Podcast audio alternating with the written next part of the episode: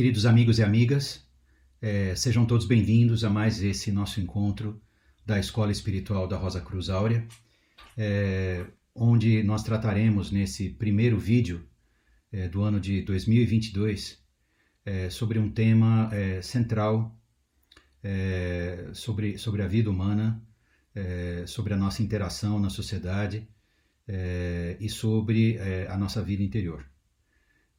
O tema é ética e espiritualidade.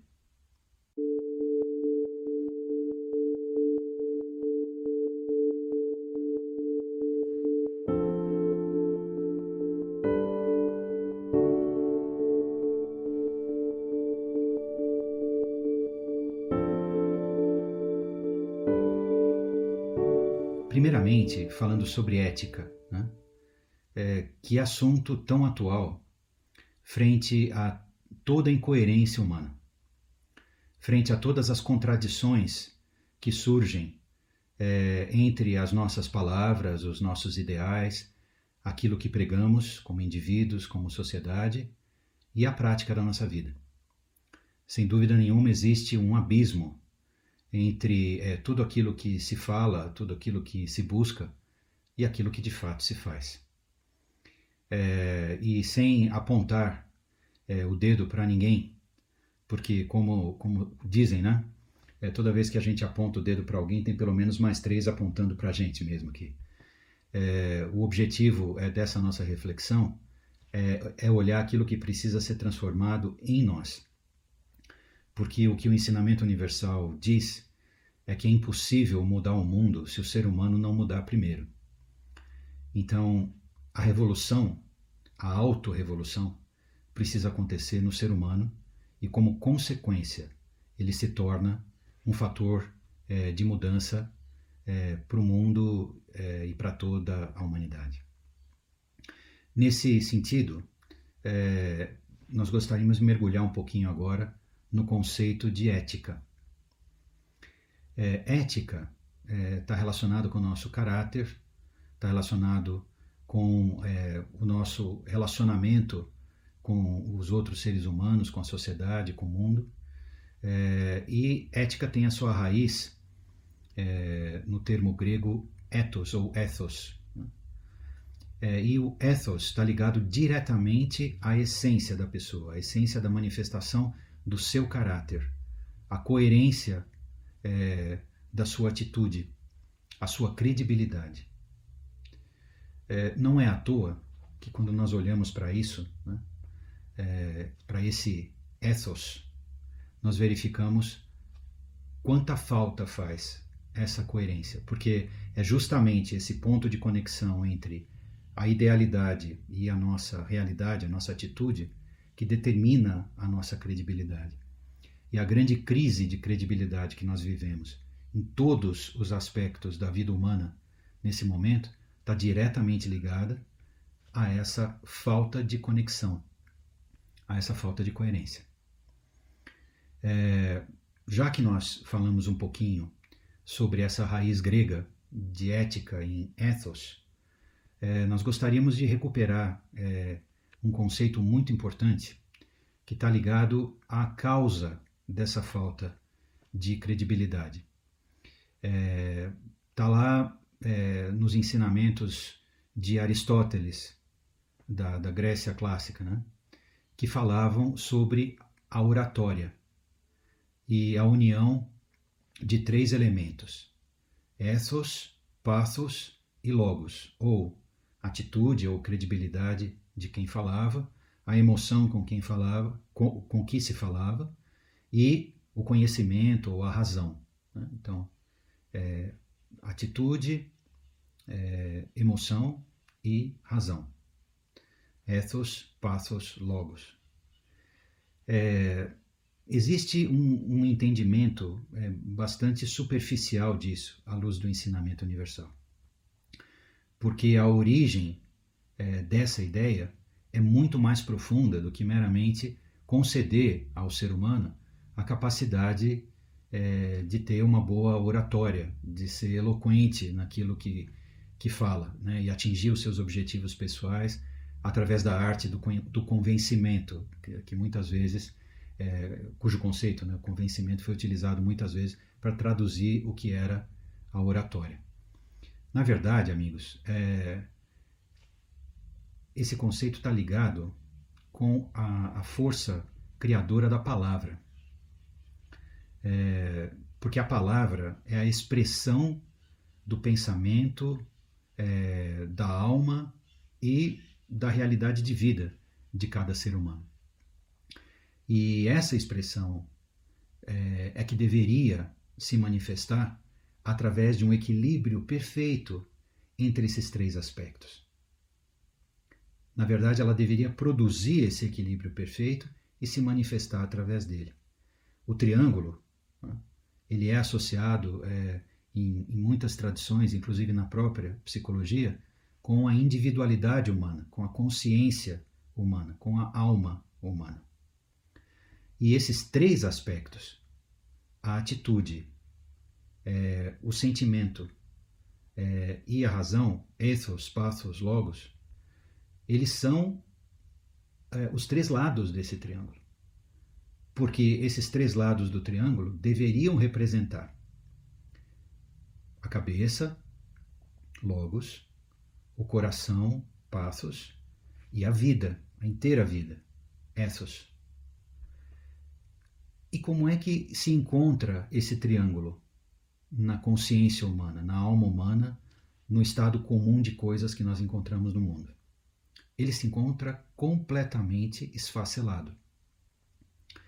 E se alguma alguma dessas pontas, alguns, alguns desses lados do triângulo se encontram unidos aqui e ali é, nos seres humanos, a grande verdade é que eles se encontram unidos de maneira desequilibrada. Então, ou existe um esfacelamento entre a vida intelectual, a vida emocional e as nossas atitudes. Lembre-se que nós falamos agora há pouco sobre a, a total falta de coerência né, entre o que pensamos, o que sentimos e o que fazemos.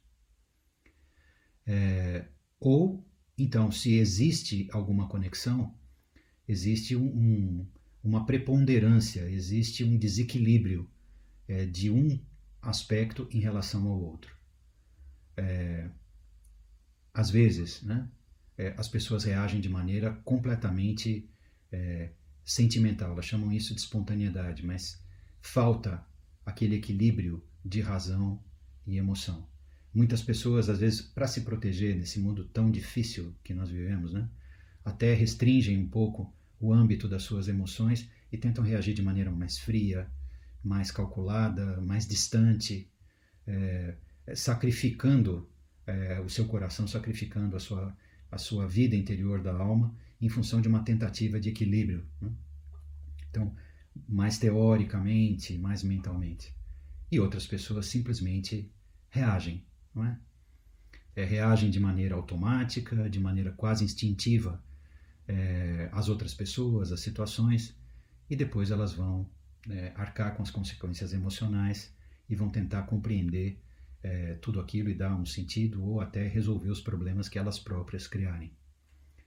Esse, esse caos humano, que é a velocidade da vida, a interconectividade é, dos infinitos meios de comunicação, é, da, das redes sociais, é, da, da, internet, de tudo. Né?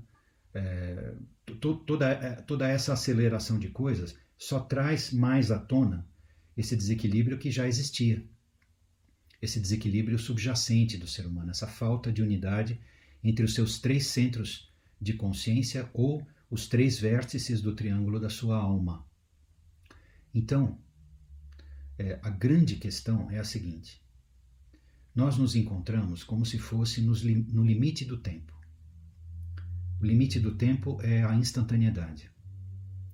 A aceleração de todos os processos sociais, é, econômicos, é, ambientais, é, to, todos os processos que são criados é, pela humanidade na sua interação uns com os outros e com o meio ambiente, eles vêm se acelerando à medida que o fluxo histórico continua e os meios de comunicação não só se integram, mas se sobrepõem. Então isso dá a, a exata sensação é, de uma espiral. Uma espiral que leva quase a uma reação viral. Para aqueles que têm acompanhado as últimas curvas da, da pandemia, essa, essa curva em L, né? Que nós temos visto e que assim tem nos surpreendido né? é, e impactado a vida de todo mundo. A cada onda, né? quando nós achamos que chegamos num limite, esse limite ele é testado de novo, mas é, em todos os sentidos, né? É essa curva que, que vem num determinado ponto, tem um ponto de inflexão e, e ruma para o infinito aqui. É, essa situação toda, é, agravada até pela própria pandemia que nós estamos vivendo, com todos os seus efeitos, é, ela está ela tá se pronunciando cada vez mais.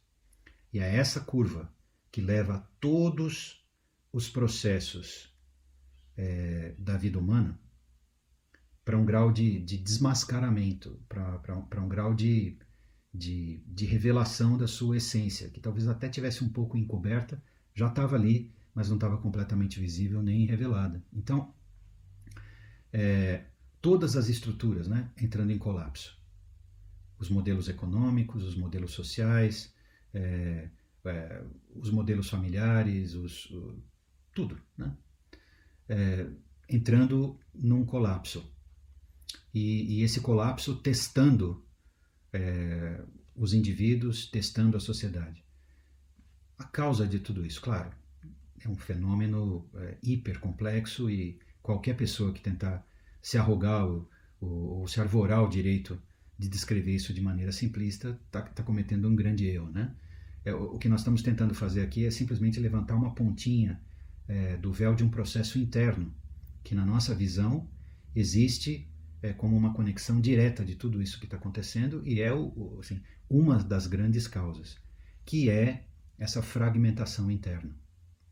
Imaginem, mais de 7 bilhões de seres humanos é, que, que possuem é, esse estado de consciência é, desconexo dentro, é, cheio de contradições, é, sendo levados é, ao seu limite individual e coletivo num curto espaço de tempo. Isso gera uma grande crise. Uma grande crise de falta de coerência entre aquilo que se prega, aquilo que se, se diz acreditar e aquilo que se faz.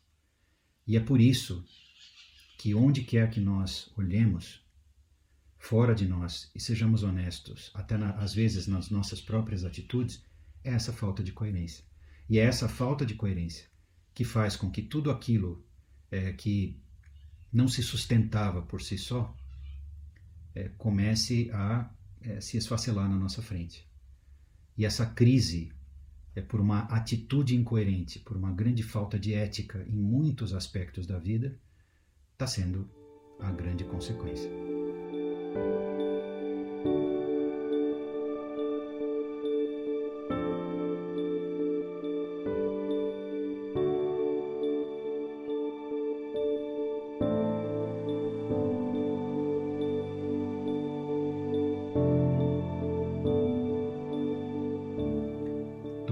Vista da escola espiritual, do ponto de vista do ensinamento universal, que não pertence à escola espiritual, mas é uma sabedoria perene que pertence a todos os povos, a todas as linhas é, originárias filosóficas desses povos que trazem é, o conhecimento interior, às vezes cifrado em mitos, às vezes cifrados em lendas, em, em contos, é, às vezes é, vestidos com uma roupagem filosófica ou religiosa. Né?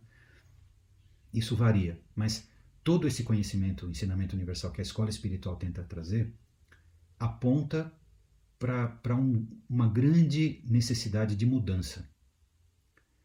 Uma mudança que precisa se encontrar no centro desse triângulo. Porque esse triângulo da cabeça, do coração, da vida, esse ethos, pathos e, e logos, né?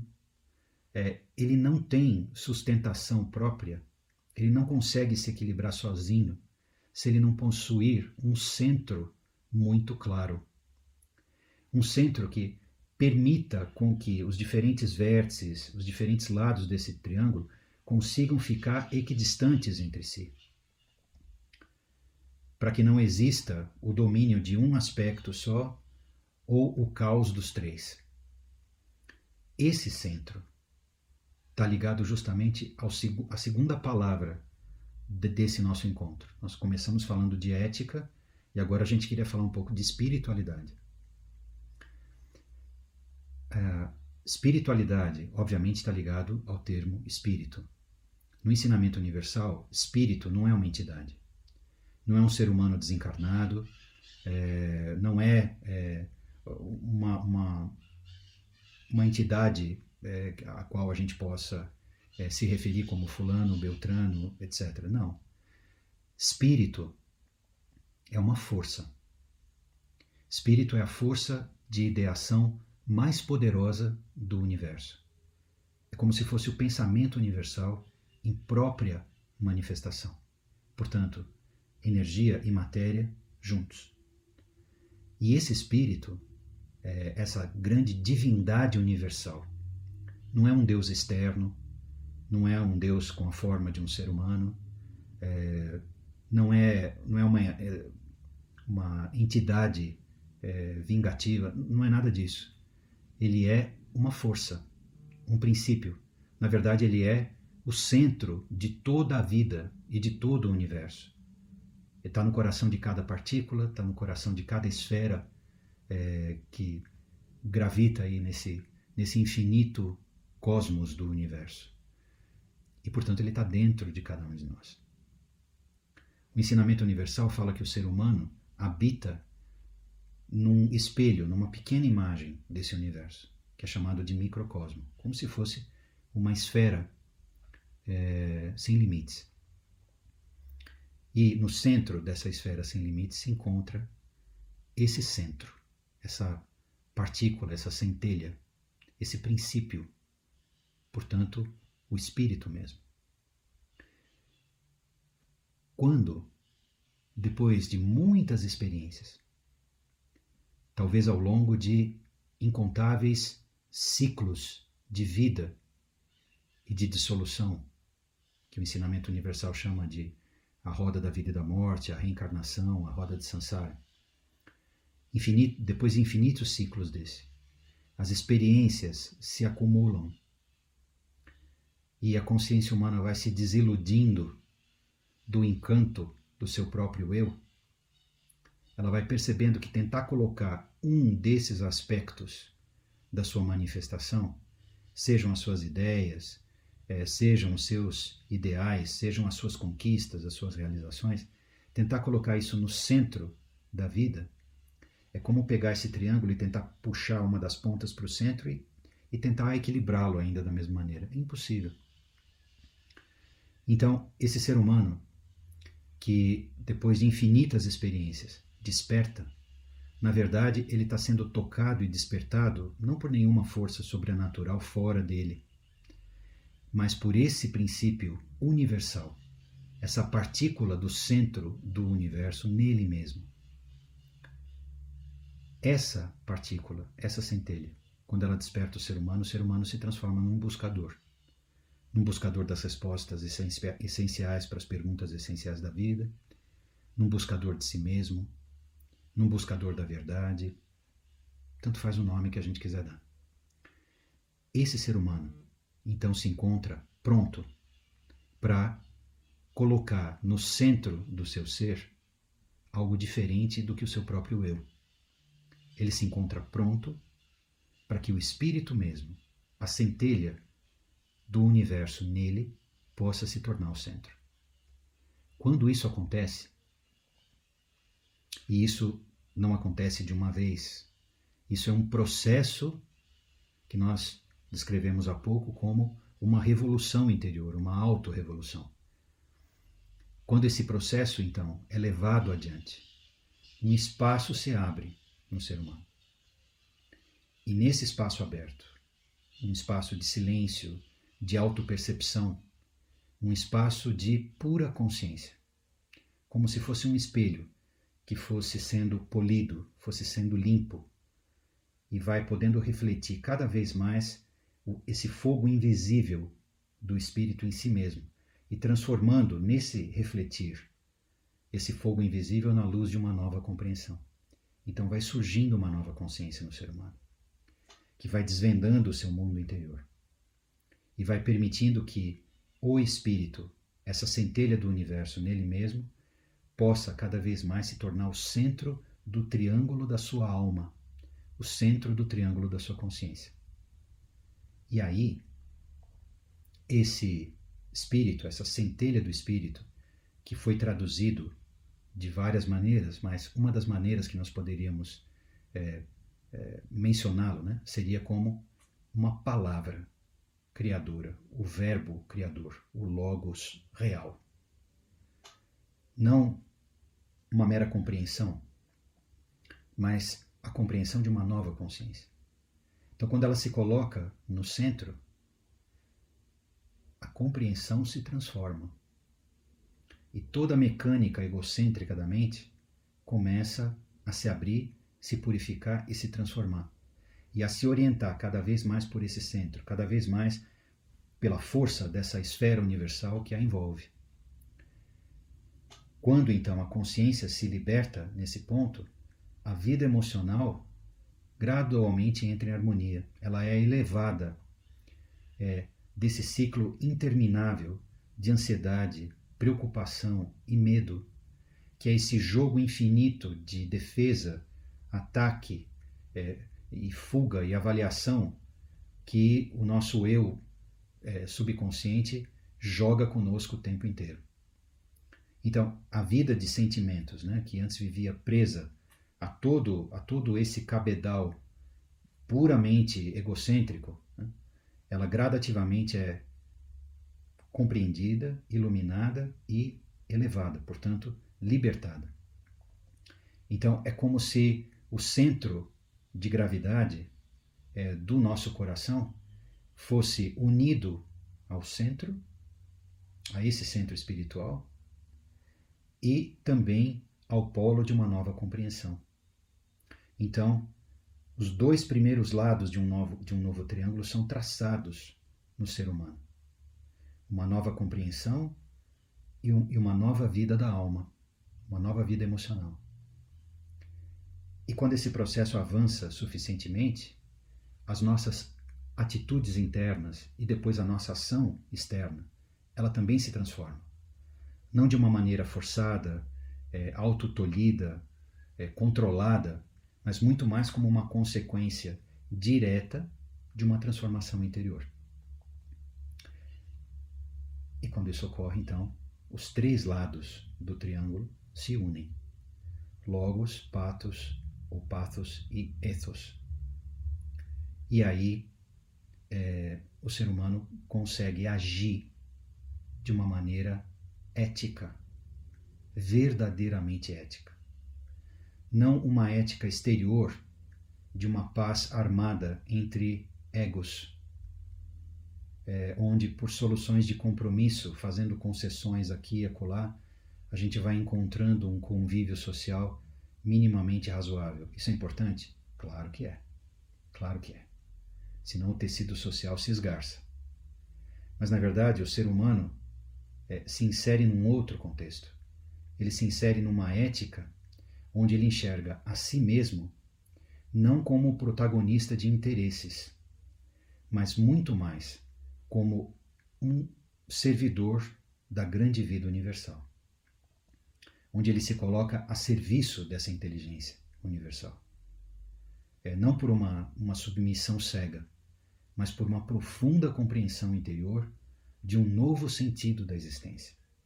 Um sentido da existência que vai além do eu como centro do universo e recoloca no centro o centro do universo mesmo, que é o espírito.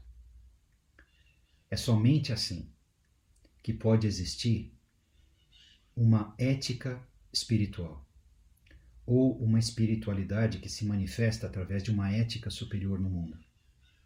E sinceramente, amigos e amigas, isso está fazendo muita falta no mundo.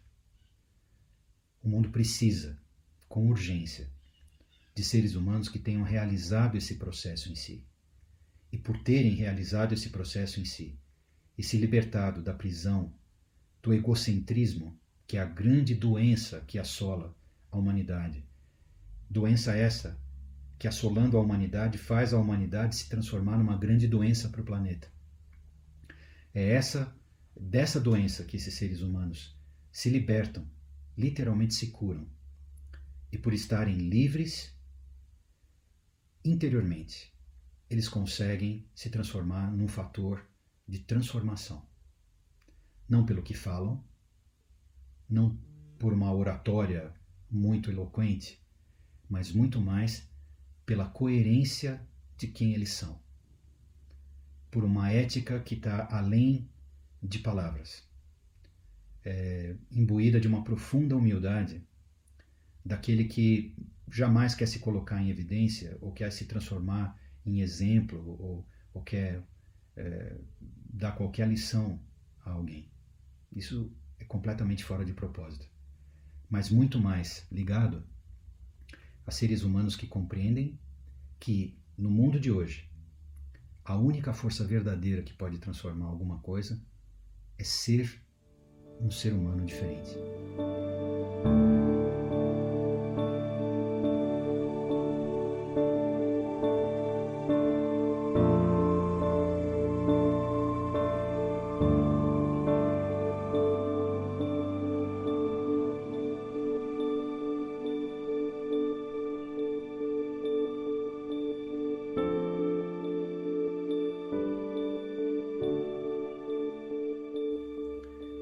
Proposta de trabalho da escola espiritual é auxiliar todos aqueles que foram tocados e despertados por essa força, por essa centelha do Espírito, a trilhar esse caminho de autotransformação. Nós esperamos de todo o coração que todos aqueles é, que estiverem abertos para esse caminho possam encontrar essa mensagem e se ela ressoar dentro do seu ser, que eles possam utilizar a maravilhosa oportunidade de estarmos vivos e atuantes nesse momento crucial dos tempos, possam utilizar essa oportunidade para realizar esse processo em si. É, de antemão, nós gostaríamos de agradecer a presença de todos vocês nesse nosso encontro e de colocar à disposição de vocês todos os meios através dos quais a escola tem se comunicado com essas pessoas interessadas nesse caminho. No final desse vídeo, nós colocaremos à disposição de vocês uma série de informações, de links a esse respeito. É, agradecemos então mais uma vez a sua presença, a sua atenção. Desejamos a todos um bom trabalho, um bom ano novo, um bom ciclo e que para todos aqueles que buscam essa resposta interior. Que esse ciclo possa aproximá-los dessa resposta cada vez mais. Muito obrigado e até uma próxima oportunidade. Até logo.